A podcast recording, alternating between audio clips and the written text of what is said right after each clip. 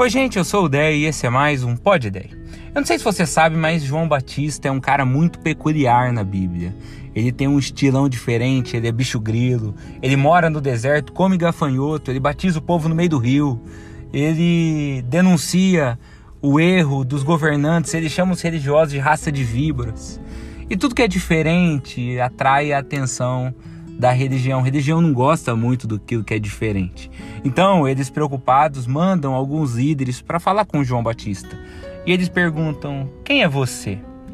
E João Batista responde de um jeito muito interessante e que vale para nós todos. Ele não responde quem ele é, ele responde quem ele não é. A resposta dele para os religiosos é: Eu não sou o Cristo. E de fato ele não era. A missão de João Batista era atrair a atenção do povo para Deus, porque em breve Deus daria para o povo algo muito especial, que era Jesus, o Messias. E João Batista é aquele de quem as escrituras do Antigo Testamento diziam, aquele que prepara o caminho do Senhor. Alguém fundamental no reino, mas não era o Messias não. E daí ele responde isso: Eu não sou o Cristo. E por que, que essa resposta é tão importante para mim e para você? Porque existem verdades dentro dessa resposta. Às vezes, antes da gente saber quem a gente é, a gente precisa lembrar de quem a gente não é. E quando João Batista diz que ele não é o Cristo, a primeira coisa que ele está dizendo é que ele não é o Salvador do mundo. E hoje eu queria te lembrar disso, que você não é o Salvador do mundo, você não é a salvadora do mundo. A gente precisa ajustar o nosso foco porque a gente corre o risco de abraçar o mundo inteiro e deixar de lado aqueles que Deus nos deu para priorizarmos. Quem faz parte do seu mundo? É a pergunta que eu faço hoje. Quem são os seus? Quem Deus colocou perto de você, sua família, seus amigos, a sua comunidade de fé, mas quem está perto? Para Deus não faz sentido você dar a vida pelos de fora e não cuidar dos de dentro. Não faz sentido você querer garantir o futuro de 10 gerações para frente de você, mas não passar tempo com o seu filho. Deus tem uma ordem e a gente precisa lembrar disso, ajustar o nosso foco. Nós não estamos aqui para salvar o mundo. Jesus é o salvador do mundo.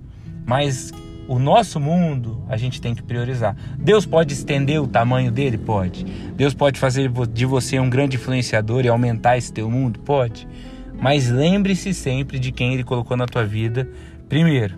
Segunda coisa que essa verdade, esse eu não sou o Cristo diz, é que eu não sou Deus, porque o Cristo é Deus, mas eu não.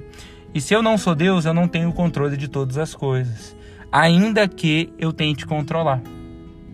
Então eu acho que é um lembrete bom para nós também.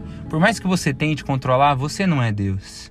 Por isso é muito melhor confiar nele, confiar que ele te ama, confiar que é ele quem cuida, confiar que é ele quem guarda.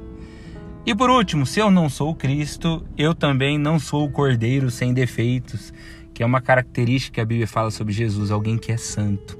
Tô dizendo isso para você perder, talvez, um perfeccionismo que não vem de Deus. Deixa eu explicar.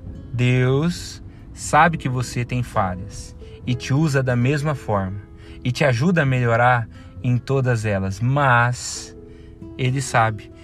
Se não, se a gente não lembrar disso, a gente corre o risco de ficar refém do um dia eu serei digno e nunca será por você. Nós somos dignos diante de Deus porque Jesus nos dignificou, entende isso?